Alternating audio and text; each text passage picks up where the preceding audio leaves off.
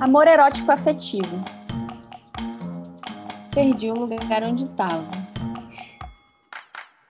Valendo agora. Quem foi editar, valendo agora. De um encaixe leve e fluido, com muita risada de tirar o fôlego e alguma braveza, essa pacheta é sólida e antiga, feito-lhe. Assim como viagem com as amigas, aqui vale qualquer assunto que seja apaixonante. Que esse equilíbrio em pedrinhas traga sorte para quem passar por aqui. Oi, eu sou Nica Vavi. Eu sou a Ana Moura. Eu sou a Carol Nakatani. E eu sou a Bel Vilela. E esse é o podcast A Pacheta, uma viagem aos 30.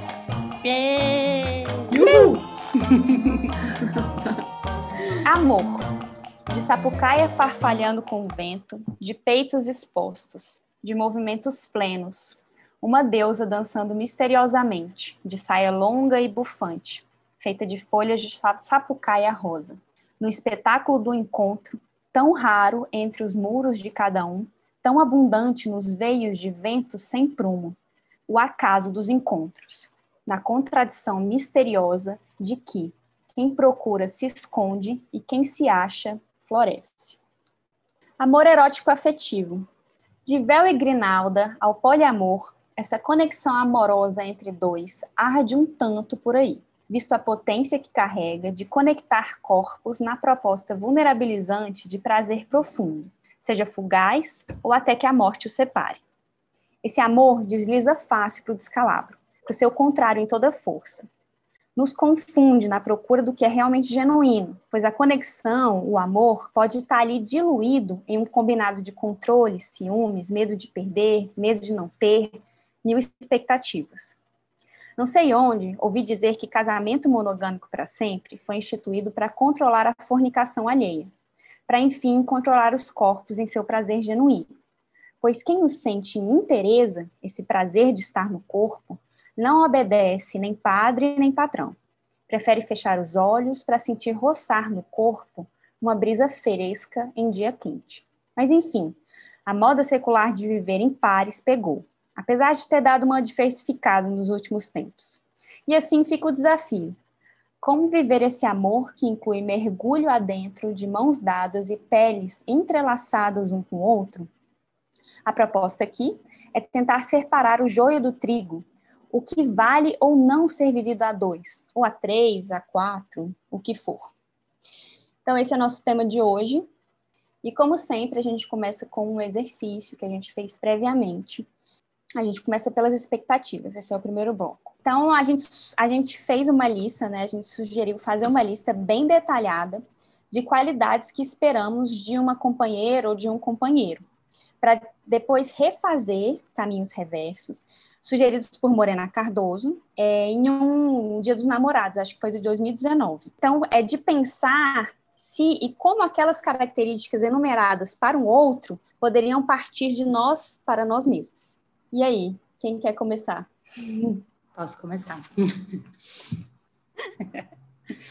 É, eu achei muito interessante é, o plot twist que deu no exercício, que quando é, a Lika fez a proposta para a gente, a gente não sabia que, que viraria contra nós, né? o, o jogo viraria contra nós. Mas eu achei muito legal porque cada vez mais eu percebo que se relacionar com outro é muito mais sobre si mesmo, sobre a gente mesmo, do que sobre o outro. Claro que com muita terapia, né, para uhum. conseguir também perceber, identificar isso, que às vezes a gente está olhando até o comportamento do outro, ou mesmo para a relação em si, a partir de coisas que são muito nossas, né, que são nossas feridas, nossos medos, nossas inseguranças, ou mesmo nossos valores, que o do outro pode ser diferente, por isso eu achei muito interessante olhar a partir da gente, né? Tá, e essas qualidades que eu tô querendo aqui, será que eu tenho? Identificar o que, que eu estou procurando a partir da falta, mas também identificar o que, que eu estou procurando até a partir de certezas, né? Que a gente viu em alguns dos nossos exercícios, assim, algumas certezas muito fortes que talvez uma outra pessoa possa te mostrar que, na verdade, essa certeza não precisa ter tanto peso assim, né? E aí o exercício me lembrou de um sonho que eu tive, que eu acho que traduz muito isso. eu era uma jovem adulta ainda, há muitos anos, e eu era apaixonada por uma pessoa, e sonhei, eu acho que até na época eu contei para a Tata desse sonho, porque foi um sonho que ficou, tipo, marcando a minha vida por muito tempo. E na época, no dia, assim, né? Eu adoro. Foi um sonho muito real, parecia muito real. Tipo, essa pessoa me falou, me deu um bilhete e falou, mas é para você só ler quando você chegar em casa. E eu, mesmo sendo essa pessoa curiosa que sou, guardei o bilhete no bolso do short jeans e fui para casa. Só que eu, eu acordei antes disso. Você lembra? Eu lembro. Meu Deus. para ver como foi chocante, né? E aí. É, Mas isso eu... você já está contando o sonho ou isso aconteceu? É o sonho. É o isso no sonho, no sonho, no sonho. Uhum. Essa pessoa me deu um, um bilhete, eu guardei e falou: só lê quando você chegar na sua casa. Eu guardei o bilhete, só que eu acordei antes de chegar em casa. E aí eu não sabia o que estava escrito no maldito bilhete. e eu fiquei só. assim, tentei dormir de novo para conseguir sonhar e tal. Mas, e nunca, eu nunca consegui entender o motivo daquele sonho, assim, né? Só que ele ficou muito presente. E aí, muito recentemente, eu tive um outro sonho, que foi com o meu namorado agora, atual, né? Que ele falou uma coisa para mim, tipo, a gente precisa conversar. E era uma coisa que parecia muito séria, assim, sabe? E aí eu acordei antes da gente ter essa conversa. E aí eu também fiquei muito encucada, meu Deus, o que, que ele queria me falar, eu preciso saber, enfim. E até que eu percebi que, na verdade, o que, que esses sonhos queriam me dizer, né? Eu acho, na minha interpretação.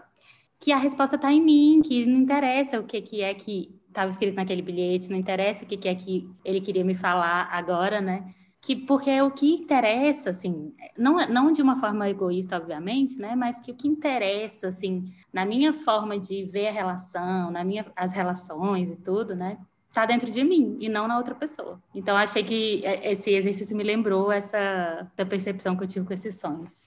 Muito bom, muito legal. Você ia falar alguma coisa, né, Tata? Não, eu só, eu só ia dizer o quanto realmente eu fiquei chocada, também querendo muito que você lembrasse o que estava escrito no bilhete. Oi, você também ficou curiosa. Mas não é possível que você acordou. Porque eu faço isso também, né? Tipo, eu levanto para fazer xixi, aí o sonho tá muito bom, que dia que foi? Eu contei pra Lica, acho que foi noite passada. E aí eu tinha que acordar para ir para yoga e eu não consegui. E eu queria continuar sonhando, entendeu? Porque o sonho tava massa. E aí eu simplesmente não acordei mesmo, assim. Eu desliguei o despertador e continuei dormindo. Para saber o final, assim, né? Para saber o, o, enredo. Acho que a gente tem que fazer um episódio só sobre sonhos. Aham. Uhum. Com certeza. Vou falar do meu, então. O meu exercício, gente. Então, o exercício, ele é mais profundo ainda no, depois do que o da Bel, né? Porque eu sempre tive diário, escrevo um diário, sei lá, desde quando, desde que eu talvez me entenda por gente. E eu escrevi várias cartas para esse futuro amor, para essa pessoa sonhada, não sei, uma expectativa, vamos dizer assim, de, em diferentes é, momentos da minha vida, né? E aí, quando veio a ideia desse exercício, trouxe à tona essas, essas experiências, né? E reler essas cartas, ver algumas coisas que são recorrentes ou outras que não são recorrentes, que são fases da vida que a gente vive. É, foi muito, foi um exercício muito legal. E, assim, eu compartilho o Cabel dessa ideia de que a gente traz na discussão, tipo, o que é das coisas que foram muito minhas, né? Tipo assim, de crescimentos que eu fui, fui atingindo no decorrer da minha maturidade, do meu crescimento, né? E que às vezes estavam ali na carta como objetivos que eu queria ter a dois, coisas que eu queria conquistar juntos. Então, foi bem legal, né? E ao mesmo tempo também deu para ver uma bagagem é, by Disney Disney amor romântico dentro das minhas cartas, né? Que é Vamos falar é uma... a verdade das coisas, né? pois é, que na verdade, assim, esse episódio, gente, a gente vai ser um episódio que foi difícil, a gente, eu falo, pelo menos, gente, eu falo eu, Carol, né?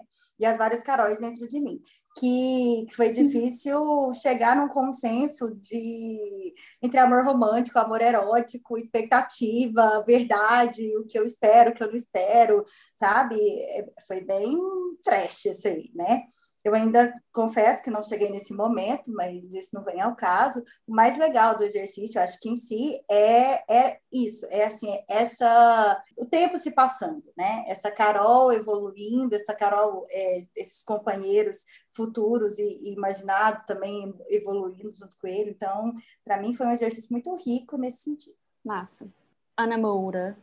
Então, na minha carta, eu achei muito engraçado, porque eu conversei a né? A gente meio que pensou junto o exercício. Então, teoricamente, eu já sabia um pouco da proposta. Só que o que eu achei interessante é porque, mesmo sabendo racionalmente, ainda apareceu na minha carta. Apareceu pouco, mas apareceu. E aí, uma das coisas que eu observei, na verdade eu não tinha me dado conta, foi mais conversando com vocês depois, é que alguns medos apareceram, né? Muito mais do que expectativa, muito mais do que esperar que uma pessoa vá fazer alguma coisa. Eu acho que eu já saí desse lugar. Talvez se eu tivesse feito isso, sei lá, 10, 5 anos atrás, tivesse aparecido mais. Mas apareceu bem de uma, uma angústia, de medos que eu tenho, enfim, dessa pessoa que possa surgir. E aí eu fiquei lembrando, é, à medida que eu fui me preparar para esse episódio, eu lembrei, eu não sei se a Lika vai lembrar, mas eu lembrei isso tem alguns anos já, de uma vez que a gente foi num pub lá em Goiânia,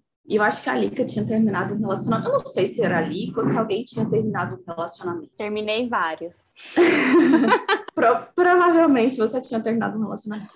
Mas eu lembro de uma conversa, assim, como se fosse ontem, da gente dizendo de términos de relacionamento, de futuro, do que, que eu esperava. É, uma das coisas que me chocou bastante é que naquela época, e isso não tem muito tempo, porque eu fui fazendo todas as contas e cheguei, tipo, em 2016, então, assim, não era uma jovem de 20 anos, de que eu, de fato, acreditava que eu só ia ser feliz se te aparecesse uma pessoa, enfim, a minha cabeça tava, era muito diferente do que é hoje. Que se aparecesse uma pessoa, que se eu tivesse filhos, que se eu casasse, assim, eu estava muito imersa em ideias, é, em realizações que, enfim, né, não dependem de mim, depende de 500 milhões de coisas, e quando eu fui fazendo esse exercício, quando eu fui me preparando, eu falei, jorro, que, né, graças às deusas, amigas, terapia e sei lá mais o que, estou muito diferente, enfim, não compartilho mais desse, dessa proposta. E é claro que eu não estou totalmente livre disso, porque eu continuo vivendo nesse mundo, né, eu não me desvencilhei de tudo que a gente vem aprendendo, é, ao longo da vida, de todo esse papel é, de mulher que a gente precisa exercer, de tudo que, né, de princesas da Disney, do que a gente espera e de tudo mais. Mas é, o que eu sinto hoje é uma liberdade muito grande, assim, de olhar e agradecer, inclusive, por vários relacionamentos não ter darem, terem dado certo, assim, no sentido do, da, de tudo aquilo que eu imaginava e que não faz, que naquele momento fazia sentido, mas que hoje não faz sentido nenhum, porque isso foi me levando a perceber N outras coisas. E já entrando um pouco nos próximos assuntos, mas a Valesca Zanello fala um pouco disso, assim, né? De uma dependência emocional que a gente é criada num, sistema patriarcal, no, né? numa visão de que a gente tem que estar sempre disponível para o outro, sabe? De que a mulher tem que estar sempre esse papel de cuidar, de disponibilidade, de estar ali pronta, como se isso fosse uma coisa central da nossa vida. E durante muito tempo, na minha vida foi. Enfim. É, vale um expandir da conversa aí. Disso sobre... da frente. É, é. Mas foi isso. A, vale. O resultado do, das minhas expectativas foi isso. Tá. Mas, Ana Moura, é, eu queria voltar ao que você falou dos medos. Isso até me deixou bem intrigada, assim, no dia que a gente fez o exercício. Porque eu, eu foquei muito na expectativa, nas expectativas que eu tenho, né? E você focou no medo. Acho que se você pudesse dar um exemplo, assim, se você quiser, né, falar alguma coisa que, que você colocou lá como medo, para as pessoas entenderem, né, na, assim, com um exemplo. Sim. Por exemplo, uma das coisas que apareceu lá que eu coloquei na minha lista era de um, uma característica de um homem trabalhador. E aí, quando vocês é foram bem. perguntando, né, tipo, ah, o que é uma pessoa, o que é um homem trabalhador? E aí eu fui dizendo assim, de que eu não quero, por exemplo, namorar, casar com um vagabundo, com um preguiçoso, uma pessoa que não preste, né, no sentido assim, muito diferente dos meus Todos valores. Todos esses estereótipos, né? Todos esses estereótipos, assim, também tá ligado à minha história de vida, do que eu aprendi, do que minha mãe me disse, tipo, pelo amor de Deus, seja independente, depois você vai pensar nisso. Procura uma pessoa que tem um trabalho, namore uma pessoa que goste de trabalhar, que pague suas contas, que honre com seus compromissos. Então, isso vem pague as da minha história. Dele. Né? Sim, com as contas. É, não as suas. Não, as, as suas não próprias contas. Não as minhas, isso. Quando eu falei agora, Ana, do, das certezas, eu estava um pouco lembrando dessa característica específica, assim, né? Que foi muito a partir de uma coisa que te é muito cara, assim, né? Dessa certeza. E aí eu lembro que eu até falei no dia assim, mas e se for alguém que ganhou na Mega Sena ou que é rico e não precisa trabalhar? Sim. Ou o Eduardo Né? Marinho, que tá, entendeu? Vivendo de, de amor, De não tra- e ele não trabalha. dormindo nas É. ruas. Ele trabalha, né? Porque ele escreve, É, ele conta a história dele, ele tem um projeto. Ele age no né? mundo, né? Com Isso, amor. É. Mas é. É. isso, né? Não é de um trabalho de um trabalho capital, entendeu? Uma pessoa tem que ter um, um lugar e tem que ter um trabalho e tem que não, não é disso, assim, é mais no sentido de valores dessa pessoa. Eu acho, eu lembro de falar isso para vocês, assim, eu só não quero uma pessoa que durma o dia inteiro.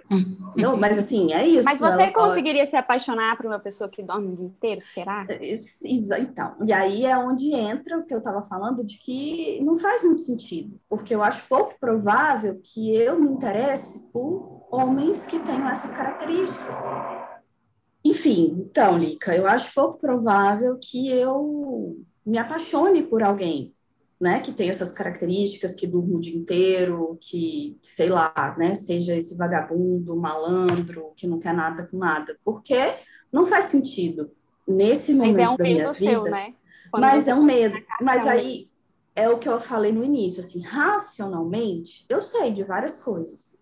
Mas emocionalmente é como se ainda isso ficasse ali. Mas quando eu paro, por exemplo, depois que eu conversei com vocês, enfim, pensando e depois lembrando de um monte de coisa, eu acho que de fato é impossível. Não, mas eu acho pouco provável. Porque o que me interessa, o que me move, o que talvez me faça, sei lá, me apaixonar ou gostar de alguém, não vai por esse caminho, vai por outro rumo.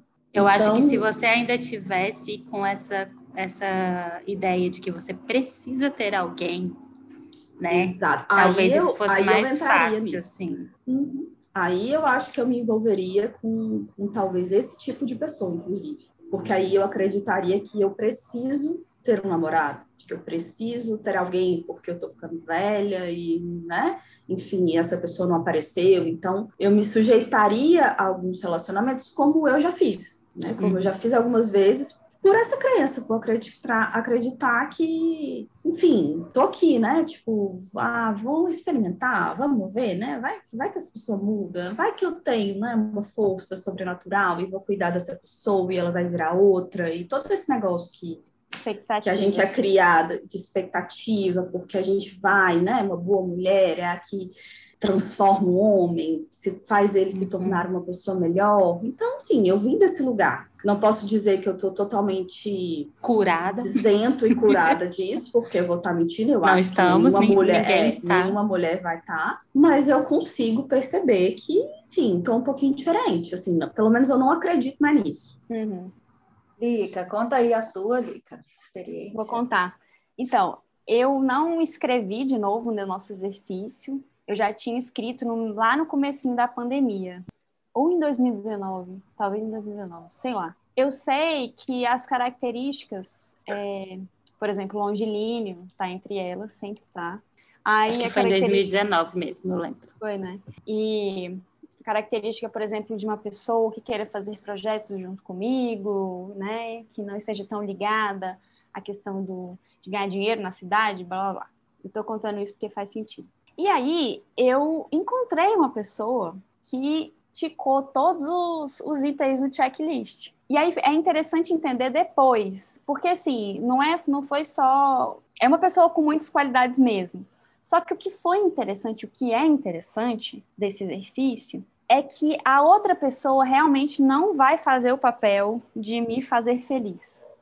Né? Ela pode ter todas as características que você elencou lá, ela pode ser, enfim, todas as coisas da Disney misturadas com coisas pé no chão, e mesmo assim, talvez é aquela expectativa que fica no fundo de felicidade quando eu encontrar essa pessoa. Por mais que eu já tenha um, um caminho no feminismo de alguns anos, mais de uma década, mesmo assim tem isso, assim, de estar tá esperando que agora sim, com essa pessoa, eu vou ser feliz. E na verdade tem muitas coisas muito legais, mas não é outra pessoa que vai me fazer feliz. Então é isso que eu tiro, assim, dessa lista. Então eu posso começar eu passo pelos processos de tristeza que eu passaria, eu implico com coisas né, pequenas, porque é difícil, inclusive, viver a dois.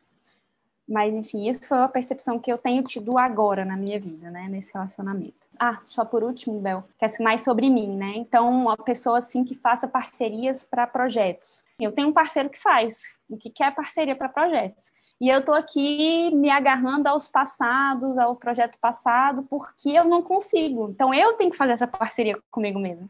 Né? Uhum. Então isso ficou muito claro para mim que sou eu que tenho que fazer, que não vai adiantar chegar todas as pessoas, né, da, podem passar qualquer pessoa. Se eu não fizer o projeto comigo mesma, não vai rolar com Nossa, ninguém. Que aprendizado, né? É, é exatamente, exatamente, isso. É, concordo plenamente. Então, gente, para fechar esse bloco, a gente vai sanar a curiosidade de quem está ouvindo a gente e falar de algumas características que a gente colocar, colocou lá no nosso checklist. Né? Que a gente falou muito genericamente, talvez, né? querendo nos poupar. Então a gente vai falar, vai se expor um pouquinho ao ridículo, né? mas todos fomos criados com Disneyland. Bora lá, quem quer começar? Rodada. Entre, entre o hall de qualidades do meu, da minha carta de rolo. Como chama aquelas cartas que a gente fazia para fã? Carta de rolo, carta métrica, né? Carta de rolo. É, aquele rolo é, de cartas. Assim. É, uma, uma, uma das qualidades era ter um sotaque aconchegante. Tenho, tenho. Tenho, tenho, temos. temos. É, essa, essa, foi, essa é uma característica que atualmente é. está ticada. O meu é piauiense, o da Bel é Recifense. Pernambuco Recifense. É, não é não, né? Mas é como se fosse. Nascido, criado, criado em Pernambuco. Quem mais? Eu botei uma coisa aqui na minha lista, nem acho que é beiro ridículo, porque eu acho que é meio fundamental, né? Mas uma pessoa com bom humor, divertida, não precisa ter 12 anos de idade, mas assim, pode ser divertida. fundamental. Também. Carazinha. A Tata deu uma é, roubada, porque, tipo, é lógico que a nossa lista tem é, cunhos comuns, né? Porque nós somos amigas e, e, e isso acontece, bom humor, né? Eu ia falar de sorriso, que na verdade eu, eu, uma boa, eu sou uma boa amante de uma pessoa bem humorada, que daí tem um humor, mas que assim, que saiba sorrir, que sorri com a alma, que sorri com aquela, aquele sorriso que, que o traga brilho nos olhos, que traga luz para as pessoas. Essa é uma das características que eu listei na minha lista. Bom, e a minha, vou colocar duas aqui, que acredite no princípio da abundância, que queira ter filhos e compartilhar cuidados com filhos e domésticos. Muito é importante. É episódio é, passado. É... Não posso nem fazer sozinha, realmente tem que vir do outro. Esse compartilhamento. Uh, alguma sim. coisa a gente ainda pode treinar um sotaque, a gente pode com o que tem dentro, mas compartilhar tem que ser compartilhado. E o princípio Verdade. da abundância realmente é outra coisa compartilhada entre nós. Eu acho que ele, ele é potente, muito potente. Sim. Só reforçar essa característica aí que também acho que está em todas as listas, dividir os cuidados domésticos. Nossa, Sim. fundamental. Marca texto amarelo, marca texto ah. destacado. Eu não sei se alguém colocou que a pessoa tinha que estar na terapia. É uma outra coisa legal. Eu acho que eu, eu acho eu que eu coloquei, é, né? Eu acho, acho que eu coloquei. Que uma... eu coloquei terapeutizado. Eu acho terapeutizado. terapeutizado. Terapeutizado. É ótimo. Ah, eu então acho que eu tá. coloquei terapeutizado. Vamos para o segundo bloco. Então, passadas as expectativas, a gente aqui somos 35 anos, fiz essa semana. Todo mundo aqui tem 35, né? E vai, eu. A gente já passou por alguns relacionamentos, alguns desamores, alguns amores, alguns desafios juntos e juntas, é a dois. Então, o que a gente pensou foi de falar aqui algumas orientações que a gente recebeu e que fizeram a diferença no nosso relacionamento para que ele ficasse melhor, para que fluísse melhor, para que a gente conseguisse realmente se conectar amorosamente, seja por um instante, seja por um mês, seja por uma, né, uma vida com a outra pessoa. Então, a gente vai falar do que deu certo para gente. Gente, eu achei meio profunda essa história de que deu certo. Porque, na minha opinião, era meio que vamos dar é, conselhos, né? Mas é lógico que a gente vai dar conselho do que deu certo, né? Que deu certo para você, Carol. Eu acho que é. é uma palavra muito doida mesmo. Porque, assim, eu, uma época, eu tive uma crise que eu não tinha namoro mais de dois anos. Ah, mas não dá certo, nada dá certo. Deu certo por dois anos, ou um ano e meio, entendeu? Então, o que é certo e errado? Mas hum. o que que te fez se conectar com outra pessoa de uma forma genuína? Talvez não, seja assim. Não, não, e eu acho que cabe essa discussão deixar. Ela, o que, é, o que, o que deu certo é tudo que deu errado, na minha opinião. Eu acho que 30, 35 anos de, de experiências, né? É, expectativas frustradas, expectativas superadas, vamos dizer assim, me ensinou muito sobre como a gente não deve carregar tanta expectativa assim no outro, sabe? Que o melhor entendimento sobre nós sobre o que é meu, né? E aquelas coisas que, que, querem dizer muito mais a respeito das minhas expectativas, das minhas frustrações, das coisas que eu quero superar, né, é, trazem é, benefícios para essa relação, sabe? Não trazem peso para outra pessoa, trazem uma aceitação com os defeitos da outra pessoa também, porque você começa a aceitar os seus defeitos de forma mais clara e aquilo que você é, consegue mudar ou melhorar ou terapeutizar, vamos dizer assim, né, dentro das relações. Então, assim, esse, esse episódio me trouxe conexão com muito, muita literatura, né, um pouco de vídeo aí no YouTube em relação a, a coisas legais de relacionamento. Eu sou uma pessoa que, que busco é, ter relacionamentos saudáveis. E eu confesso que é uma busca difícil, que é uma busca que vem me trazendo algumas bagagens de erros e acertos, né? E o principal que eu trago, assim, disso é questionar mesmo essa questão do certo e do errado. O que é certo, às vezes, para a Alica, o que é certo, às vezes, para Tata ou para Bel, pode não ser certo para você, sabe? E eu acho que nisso não tem que ter haver, não haver culpa, não tem que haver carga, sabe? Eu acho que a gente tem que aprender a entender nós primeiro, depois entender a relação que a gente vive com cada pessoa, com um grupo de pessoas, enfim, com o que for sabe? E, e, isso sim a gente conseguir ter sentimentos saudáveis, né? Espelhar coisas saudáveis, enfim, né? Ser, ser, contribuir de forma saudável com o outro. É isso. Carolzinha, e quando o namorado mija para fora do, do vaso? Como é que. Como é que a gente vai lidar? É certo, é errado? Não, isso a gente vai lidar é com a assim, diferença. A gente não tem a expectativa de que ele mide para dentro. Vamos colocar isso na realidade, entendeu? Na materialidade das coisas. Colocando isso na realidade, a gente pode ai, pensar assim: o que é cultural ou não? Às vezes ninguém nunca ensinou ele a mijar sentado. A gente tem a, a questão do mijar sentado muito, muito engraçada, que é cultural mesmo, né? Que algumas mães ensinam os filhos a mijar sentado, principalmente aquelas mães que limpam o vaso ao redor do vaso, é, que elas sabem aquilo que acontece. Então, elas ensinam os filhinhos dela a mijar sentado. Mas alguns homens acham que isso fere a virilidade deles, cara. Sim. Isso, isso. Entendeu? Então, aí que tá. Vamos entender a raiz do problema primeiro. Depois, minimamente, discutir isso se ele estiver disponível para discutir. Porque pode ser que esse Porque se não estiver disponível, já é um indício. Exato.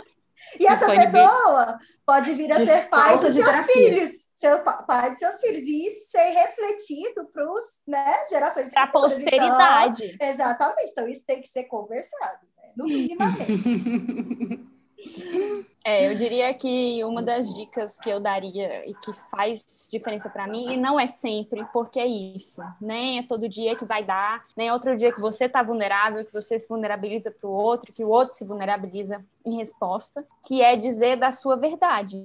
Olha, eu, uhum. eu me sinto chateada quando você faz isso. Como é que a gente pode resolver? Tipo assim, uhum. no dia a dia tem, tem umas águas Diálogo. que pingam. É, umas águas que pingam na pedra e que vão te enchendo o saco, entendeu? Enchendo a tampa. Então, de como conseguir ter um diálogo sincero, assim, e tranquilo, e, e respirando fundo. Eu falo isso da minha experiência, né? Que não é sempre. Mas quando eu consigo fazer isso e, a, e eu sinto que a outra pessoa também está no mesmo sentido de entendimento, de tentar entender o que ela pode fazer, né? O que, que a gente pode mudar, o que, que a gente pode construir. Eu acho que eu saio assim relaxada, sabe, assim, expandida. Isso é isso é interessante. Essa é exatamente uma das minhas dicas que eu ia falar, que é construir um espaço em que você se sinta confortável. Na verdade, é ter um espaço que você se sinta confortável para falar tudo que você sente e que a outra pessoa também possa falar se ela quiser, né? Ou se ela não quiser, porque somos seres distintos, alguns querem falar, outros não, mas que exista esse espaço e que se ele não existir, que seja possível construir, porque eu acho que é possível construir um, esse espaço em que você possa tanto falar das coisas que te afetam negativamente, entre aspas, assim, né? Sem ser a chata, sem ser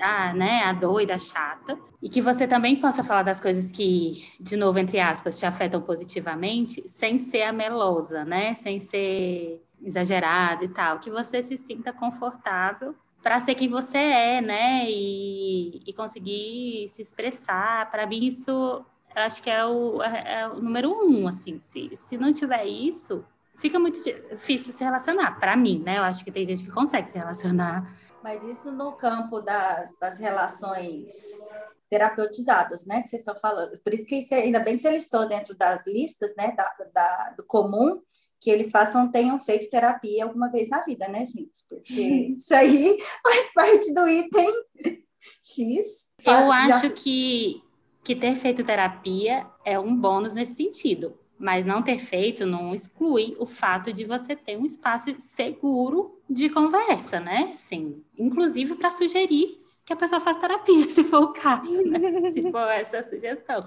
porque tem gente que né, nem essa abertura tem, né, para sugerir uma terapia ou um processo de autoconhecimento, enfim. Eu acho que processos de autoconhecimento são muito fundamentais. Fundamentais. Né? É, complementando o que você e a Bel falaram, eu acho que o que faz, fez muito sentido e ainda faz muito sentido para mim é no aspecto de conseguir me posicionar. Vocês estão falando de um diálogo, de, né, de, de estabelecer, da outra pessoa falar, de você falar.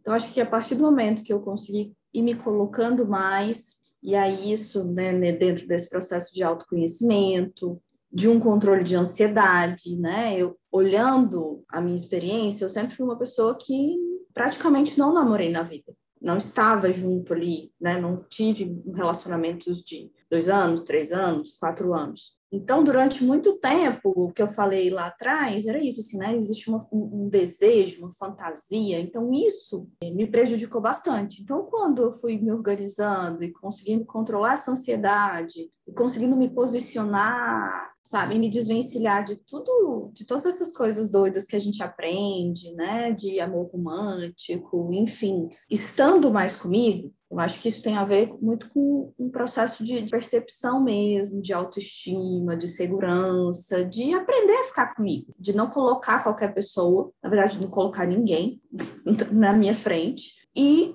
do lado não pode ser qualquer pessoa. Então, eu acho que esse diálogo com o outro é fundamental, mas o que fez muito sentido, ainda faz muito sentido para mim, é um diálogo comigo mesmo, sabe? De todos os dias conversar, de todos os dias parar, enfim. Que é isso, assim, é muito fácil eu voltar para aquele negócio, assim, não do mesmo jeito, claro, mas de começar a me questionar, de começar a olhar para coisas que eu acho que não fazem sentido e me perder de novo e entrar numa fantasia, sabe? E achar que tem alguma coisa errada, porque eu não tô namorando, porque eu não tenho filho, porque eu não casei, sabe? Todas essas coisas, então, assim, o que me, me ajudou muito e tem me ajudado é sempre olhar para mim no lugar que eu tô, conseguir me enxergar, conseguir estabelecer essa relação, né, uma relação saudável, uma relação massa comigo mesmo. Eu sei que a fala da Tata me traz um, uma coisa que me fez pensar muito na conexão desse episódio, vamos dizer assim a gente fala do relacionamento erótico, e o relacionamento erótico ele leva muita paixão. É, e a paixão ela tem uma coisa meio cega, uma coisa de pele, corpo, né? Que muitas vezes a gente se envolve dentro de relações que não são saudáveis, né? Relações que, de certa forma, com o decorrer do tempo, elas vão se tornando relações abusivas, relações aonde a gente se vê aprisionada dentro de um processo, né, de um círculo. Então, assim, quando a gente começa a falar de tipo, ai, vou te dar um conselho, vou te falar, eu, vi, eu posso falar que eu já vivi muitas relações onde, assim, que eu falo de aprendizado mesmo, eu vivi relações onde você consegue é, olhar para essas relações com mais amorosidade mesmo, e perceber assim, o que, que, tem ali de saudável, o que, que, tem ali de. Sabe por que, que isso acontece? Como que esse, esse processo em cadeia ele se estabelece? Quando que a gente está sendo enganada, né? Vamos dizer, ou, ou quando a gente está se deixando ser enganada, sabe? É, eu, eu, gosto da fala da Tata nesse sentido também da gente se ver isso como um, um aprendizado, ver isso de forma mais amorosa, mais trazendo esse, essas coisas que, que aconteceram para nossa, porque ela pode acontecer de novo em qualquer momento, sabe? Então, que faz muito parte desse esse amor, que na verdade a gente está tá chamando ele de erótico, que ele se mistura muito com esse amor romântico, do amor cheio de expectativa, né, da expectativa da, da, da sociedade, da expectativa da, das relações que as outras pessoas vivem, que a gente também não está dentro da relação de cada um, né, do, dos nossos próximos, para saber o que realmente é, faz parte da relação de cada um. Então, às vezes a gente fala assim, nossa, aquele casal é muito feliz, aquele casal está sempre. Mas assim, a gente não parou para entender e questionar eles ali quais são os dilemas que, ele, que eles vivem, quantas coisas eles superaram no decorrer da relação deles, né? Que isso é muito interessante. Então, quando a gente fala de expectativa de amor romântico mesmo, a gente fala muito daquela questão da paixão, daqueles cinco minutos, daquele um mês onde a gente, nossa, quer viver intensamente, né? Aquele sentimento maravilhoso, que é uma delícia. Pô, eu adoro me apaixonar, acho que é uma das melhores sensações que tem mesmo. Eu, por mim, ficaria apaixonada eternamente, sem o menor problema. Mas aí né, infelizmente a vida não é assim, ela vai vivendo de altos e baixos, a gente vai se decepcionando conosco, com o outro, e aí a gente tem que viver com isso, né? É Por isso. falar nisso, eu acho que pegando esse, isso que a Carolzinha falou, uma das dicas mais importantes é também não se comparar, né? E principalmente com Nossa. rede social, que foi o que a, uhum. a, Carol falou, alguma coisa, né? A gente vê aquele casal, é... acho que, a gente, que ele é tão feliz. Gente, Instagram, hoje, né? Facebook, enfim, mas Instagram hoje não quer dizer nada, nada. Eu tenho amigas que estavam super postando fotos, é, super apaixonadas no Instagram e o relacionamento não estava funcionando de jeito nenhum, assim, né? Então, só que a gente, mesmo sabendo disso, né, somos mulheres super conscientes e tal, terapeutizadas, a gente acaba caindo na comparação, vendo a história da outra, vendo as, as fotos, vendo, enfim, não só no Instagram, até aqui, assim, né? Até entre um grupo de amigas, assim, a gente às vezes se compara, mas que isso é, acho que é um, uma necessidade de estar muito atenta para isso, para a gente não ficar se comparando. É, voltando é. a, a, É difícil esse negócio aí de não comparar. Muito. Muito, difícil. É muito difícil. Na verdade, assim, é muito difícil não se comparar, porque a gente está, principalmente agora que é tudo virtual, então toda, toda a forma que a gente tem de se relacionar com o outro é virtualmente. Então, o que o outro botar lá, seja nosso amigo próximo, seja qualquer outra coisa, vai ser o que a gente tem acesso. E eu acho que. Mas com o amigo próximo, pelo menos a gente tá vendo que a merda acontece, entendeu? É. Assim, ah, claro. hoje tá tudo bem, no outro dia não. No outro dia tá lá, tem umas merdas. Tá ruim. Então, aí o, e o problema maior é esse, porque assim, a gente fica consumindo conteúdos muito bizarros, assim. Eu tô dizendo de filmes, assim, porque tudo é, é, vai girando nesse negócio, né? De, de romance, de amor romântico. E aí a gente está consumindo isso, né? Em filmes, em novelas, em seriados, em músicas. Então, de alguma forma, isso afeta a gente. Então, quando eu digo lá, né, que eu tenho que prestar atenção, e o que a Carol falou é muito interessante, é porque isso é uma coisa constante, a gente tem que prestar atenção diariamente nisso. É. E uma das coisas interessantes do que eu vi né, nessa minha conexão, né, durante o tempo do episódio, é uma fala que falava dessa supervalorização, seja da internet, do Instagram, do, dos relacionamentos é, assim, fugazes, né? Que muitas vezes não chegam a essa. Como a gente não valoriza, às vezes, os, os casamentos ou relações longas, né? Onde a gente conhece o outro, a gente aceita o outro, vive o outro, e Nossa, é muito legal. É né? De assim, até que ponto você aceita o outro nas limitações dele, que não vão mudar pelos próximos 10, 20, 30, 50 anos. Não, não nem sei. Vai, é, exato, né? Se vai mudar, porque o outro só vai mudar oh, se ele quiser. E aí vem uma é... última. Ah, tô... Ninguém se relaciona sozinho, gente. Então, Sim, assim, começa aí a, o primeiro o paradigma maior de amor Disney do mundo. Príncipe encantado não vai te salvar, você vai ter que ir lá Não. te salvar, né? E uma relação, ela tem a responsabilidade que é minha de mulher e tem a responsabilidade sua que é de homem, ou que seja, né, do, do companheiro e da companheira. Companheira, e gênero, sim. né? Independente do gênero. Do É. casal, do trisal. Então, é de quem for. E de que cada um tem a sua parte, né? Se não dá para fazer a minha parte e a parte do outro. Se o outro não quiser fazer a dele, não tem jeito. Não vai rolar. Ou se E o outro quiser quero- fazer a parte dele muito diferente da, do jeito que eu quero. Enfim, aí entra todo esse processo que a gente está dizendo, né? De, de importância e significado. E aí eu queria falar mais uma dica, que eu acho que é, inclusive, muito protetiva, para a gente não entrar, ou pelo menos não ficar muito tempo em situações abusivas.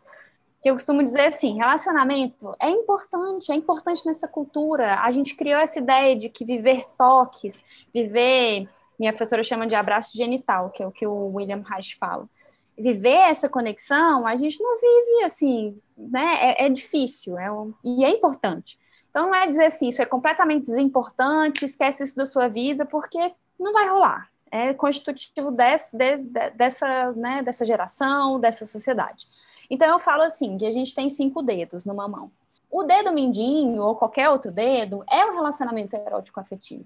Seja aquele fugaz, se você escolhe uma temporada ficar com os fugazes, ou a vida inteira, ou seja o trisal, o erótico afetivo está aqui.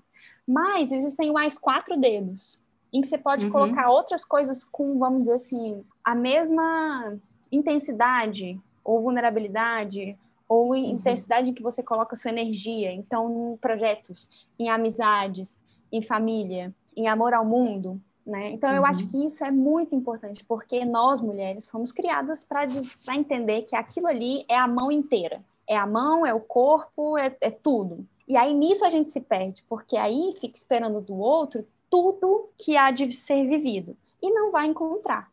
E isso fortalece muito, porque se é um dedo só, dói demais para amputar, vamos dizer assim. Uhum, Dói uhum. mesmo. Dói para tirar uma unha, vamos dizer assim. Mas aí você tem os outros quatro. Então você tem outras bases. Então eu acho isso muito uma dica que assim, eu acho que eu vivo na minha vida e eu dou para outras pessoas, para outras mulheres e outros homens também, né? Você não pode viver só daquele relacionamento. Não não não se basta naquilo. Né? Lica, para coroar isso que você falou, eu vou ler um trechinho de um conto que eu tinha separado aqui para ler, que, eu- que fala exatamente disso. O conto se chama. Vou ler, é bem pequenininho a parte que eu vou ler, mas o conto se chama A Menina que Carregava Bocadinhos. E é do Walter Hugo Mãe. Recomendo que leiam, muito lindo. Conta uma história é, que em uma, uma das questões é que ela se apaixona e ela não pode viver aquele amor. E aí ela vai embora da vila. É uma vila, ela vai embora, ninguém nunca mais sabe dela, né? Então é, o, o finalzinho é assim. Mas nunca mais viram ou ouviram falar da moça. A liberdade também era isso, não voltar. O amor existia em todas as direções. Ela pressentia isso, que o amor estava para lá de qualquer direção. E aí, o que eu, para mim, me toca disso é justamente a gente ter isso em mente, seja a gente não estar se relacionando com alguém ou estando se relacionando com alguém, saber que essa não é a única fonte de amor. Pelo contrário, assim, né? Tem muitas outras É. fontes, que é isso, isso que você falou. É, a minha psicóloga fala muito, assim, que, é, que o corpo, assim, que a gente não, não, não consegue discernir, discernir que amor é. A gente só é, entende que é amor, assim, né? É claro que tem todas as nuances, a gente pode desejar ter uma relação erótico-afetiva, enfim, não tem problema nenhum nisso, mas a gente estar ciente de que o amor ele vem em todas as direções e que às vezes a liberdade é não voltar, Uhum. que a liberdade é ir, né, e não voltar, é a gente também é, contar uma outra narrativa pra gente, assim, porque é diferente dessa narrativa que a gente ouviu a vida toda, né, de que é, foram felizes para sempre, é sempre um casal que foi feliz para sempre, né? E se a gente conta essa outra narrativa, talvez já seja um pouco tarde pra gente, né? Que a gente até falou aqui muitas vezes que a gente não, não tá curado e tal, talvez nunca, nunca vamos estar. Mas eu acho que quando a gente fala aqui, quando a gente fala com as nossas sobrinhas, quando a gente fala com as nossas afilhadas, quando a gente fala com outras amigas, a gente está ajudando a perpetuar essa, essa outra história, né? Diferente dessa história que a gente que contaram pra gente, assim, e levantar muito essa, essa bandeira de que o amor ele está para além de qualquer direção. Não por acaso é sobre isso a nossa temporada Pacheta Amor. Exatamente, Exato, né? né? Estamos tá aqui dizendo... fazendo um podcast inteiro sobre isso. isso. Para dizer que não existe um amor maior do que o outro, né? Não existe um amor mais importante do que o outro. Existe aqueles que a gente escolhe vocês falando isso, me lembrei, assim, né, de que uma das coisas que ao longo desse processo também eu percebi é que é isso, assim, muitas vezes a gente acha que a gente não, essa escolha é ativa, essa escolha saudável, né, que eu posso trazer para mim, do que eu posso permitir, do que eu posso não permitir mais, mesmo que eu já tenha permitido e agora não faz mais sentido. Então, eu acho que faz muito sentido a gente conseguir escolher se colocar no lugar, se ocupar né, descobrir quem se é, e aí, enfim, olhar para todos esses outros tipos de amor, inclusive o erótico afetivo. Certo. Carolzinha, mais algum, algum comentário importantíssimo? Apenas amem. Bastante. várias pessoas, vários seres, várias coisas. Então, a gente encerra esse bloco e a gente vai para a Pacheta Indica. Quem quer começar? Carol vai começar, porque ela tem várias dicas. Hoje eu estou empolgadíssima das minhas dicas. Eu acho que as minhas maiores, as minhas, a, maior lição desse episódio de amor erótico foi a conexão, viu, gente? Consegui várias, é, várias é, ideias. Então, hoje eu vou indicar seriado, vou indicar livro e vou indicar aplicativo. Então, vamos lá. Os livros que eu vou indicar eu vou indicar dois livros que é para instigar essa paixão de vocês e deixar essa paixão bem viva, que são livros um tiquinho eróticos, uns livrinhos que tem uns contos pequenininhos e gostosos para ler. Uma Ai, droga, esqueci o autor, gente. Me perdoa, vou falar no episódio, mas depois na Pacheta Indica eu vou colocar, tá? Então, desculpa. Né? Desculpa esse lapso, foi só esse, que é uma série de, de 12 livros que chama Garota do Calendário. E aí é óbvio que ela vai de janeiro a dezembro.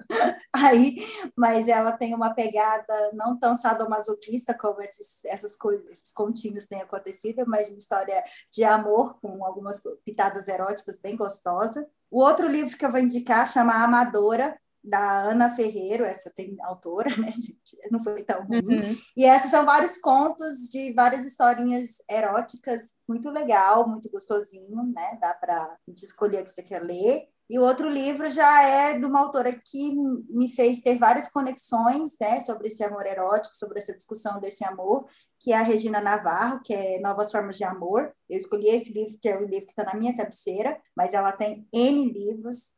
O, o, YouTube dela é muito legal, tem vários vídeos curtos e legais falando dessa temática e nos dando várias é, luz dentro desse tema de amor. Aí agora eu vou indicar para vocês dois aplicativos, né? Um aplicativo chama Tela Preta App, que também são contos narrados, né? Daí esses contos é, picantes narrados, e Nova Paint, que também são contos narrados né? Esse, esse é um pouco mais a voz só feminina, o outro já tem uma variação de vozes femininas e masculinas. Dois aplicativos muito legais, muito ricos, muito, muito divertidos.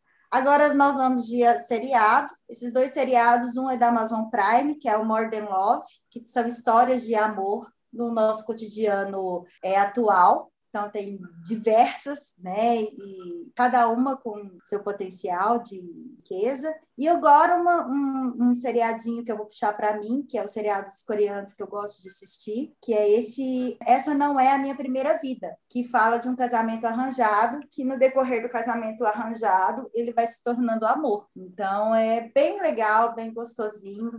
É, tem um pouco da minha cultura oriental, que é, é diferente da ocidental. Então, ela traz um pouquinho, né? Que hoje a gente já está bem misturado, então não tem tanto, mas o seriado é bem legal de assistir, gente. Vale a pena. E é isso. Muitas coisas. Muitas. Estarão todas lá na Pacheta Indica, no nosso Instagram, a Pacheta Goiana. Bom, eu vou indicar o livro que contém o conto que eu li hoje, o trechinho do conto que eu li hoje, né? Que é um livro do Walter Hugo Mãe, que se chama Contos de Cães e Maus Lobos. O conto que eu li é o primeiro do livro, que é A Menina que Carregava Bocadinhos, mas tem vários outros contos que são muito legais. Cara, Eu Ana vou Moura. indicar uma live, inclusive de uma amiga sua, Érica Nunes. É, Maravilhosa! muito maravilhosa. Eu, eu sou feminista e ainda sofro de amor, uma coisa assim. E é muito, foi muito legal a live. Enfim, e é, a Carol falou da Regina Navarro, a Arika vai falar do livro da Valesca, na verdade, eu acho que são pessoas referentes que, que dão para a gente abrir um pouco a cabeça, questionar, conseguir ter visões diferentes de mundo, enfim, que vem me ajudar, inclusive. Tá. Ô, Ana, você que tá com o livro da Valesca aí, me fala o título dele completo. O livro é Saúde Mental, Gênero e Dispositivos, Cultura e Processos de Subjetivação. Bom, então, a Valesca Zanello foi minha orientadora de mestrado na UNB, uma pessoa maravilhosa, e ela tem vários conteúdos online, assim, de vídeos explicando. Mas esse livro é um compilado de vários anos de estudo dela sobre ser homem e ser mulher na nossa sociedade, como isso vai sendo construído em relação. E aí ali vão ter vários detalhes é, de como isso pode se adoecer no encontro com o outro. Então eu acho que é muito válido. Por exemplo, vou falar de uma metáfora que ela usa, que é da prateleira do amor. E ela fala que na nossa sociedade, de um modo adoecido, os homens são os transeuntes de um supermercado, enquanto as mulheres elas estão expostas nas prateleiras né, do supermercado e são como objetos. E aí, os objetos que estão mais próximos ao olhar, que são os mais caros, né, os mais que são mais visíveis assim, visados, são as mulheres brancas, magras, dentro de um padrão novas, é, a mulher para casar. Enquanto aí, aí vão se escondendo, né? As mulheres que não estão no padrão estético, que não são magras, gordas, negras, e aí elas vão ficando mais para baixo e vão sendo menos escolhidas. E aí ela fala, inclusive, uma coisa importante. A gente acha que quando a gente for pega lá, algum homem pegar, a gente colocar no carrinho dele, acabou essa, essa ideia de concorrência. E ela fala que não, porque depois que você é escolhida, você ainda tem que se esforçar para continuar, para manter nesse lugar de escolhida. Então é disso que ela vai falar ali, mas de muito mais coisas, né, que a gente pode perceber e para mudar os nossos padrões. E eu queria também falar da Olga Savari. Ela inclusive faleceu de Covid no ano passado. Ela foi uma poetisa brasileira e ela escreveu um livro que chama Magman, só com contos eróticos. É simplesmente maravilhoso. Então, eu também recomendo a Olga. Vou até ler um, um poema que é, chama Rota. Que arda em nós tudo quanto arde, e que nos tarde a tarde. Então é isso. Que lindo. Muito lindo. Vamos para é, o próximo episódio, o que, é que a gente vai conversar. O nosso último episódio, talvez nem tão Ah, assim temporada. último, podem ter extras, mas da nossa temporada sobre amor. Quem quer falar? É a Tata. É um episódio de amor próprio, que eu acho que deixamos ele para o final, mas que a vida e os amores todos se iniciam por ele. Então, acho que vai ser um episódio muito bacana para a gente fechar ou não a segunda temporada, mas eu acredito que vai ser muito bacana. E é isso. Então é isso, gente. Valeu demais. E Nada. a gente se encontra. E é isso. Um beijo. Beijos. Beijo. Até mais. Beijos eróticos afetivos.